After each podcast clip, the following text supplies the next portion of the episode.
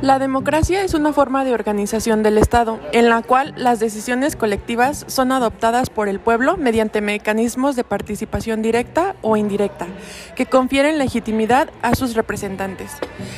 Las democracias realizan con regularidad elecciones libres y equitativas, abiertas para todos los ciudadanos en edad de votar. Los ciudadanos de una democracia no solo tienen derechos, sino también la obligación de participar en el sistema político y este a su vez protege sus derechos y libertades. Otro tema de interés común es el voto. En la política se usa el voto para que los electores elijan a los miembros del gobierno u otros cargos públicos y representantes. Cada país establece sus propias normas y mecanismos sobre la forma en que se efectuarán las distintas elecciones.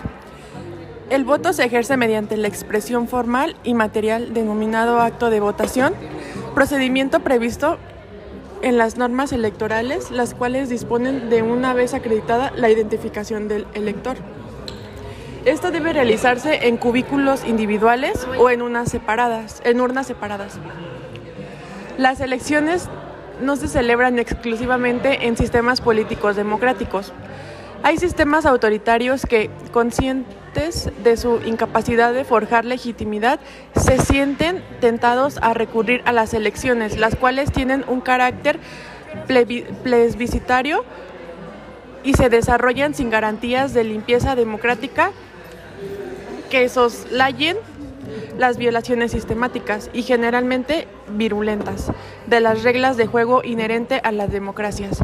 Las elecciones en una dictadura anulan, crean obstrucciones de gran calibre o son beligerentes con la conducta competitiva partidista.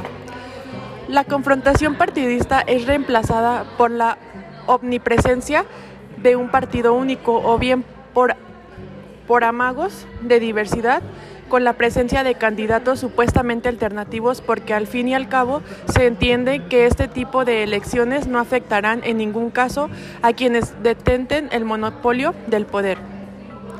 La transición política desde sistemas autoritarios hacia una democracia tarde o temprano deberá surgir la vía de unas elecciones libres con sufragio universal desde la Constitución.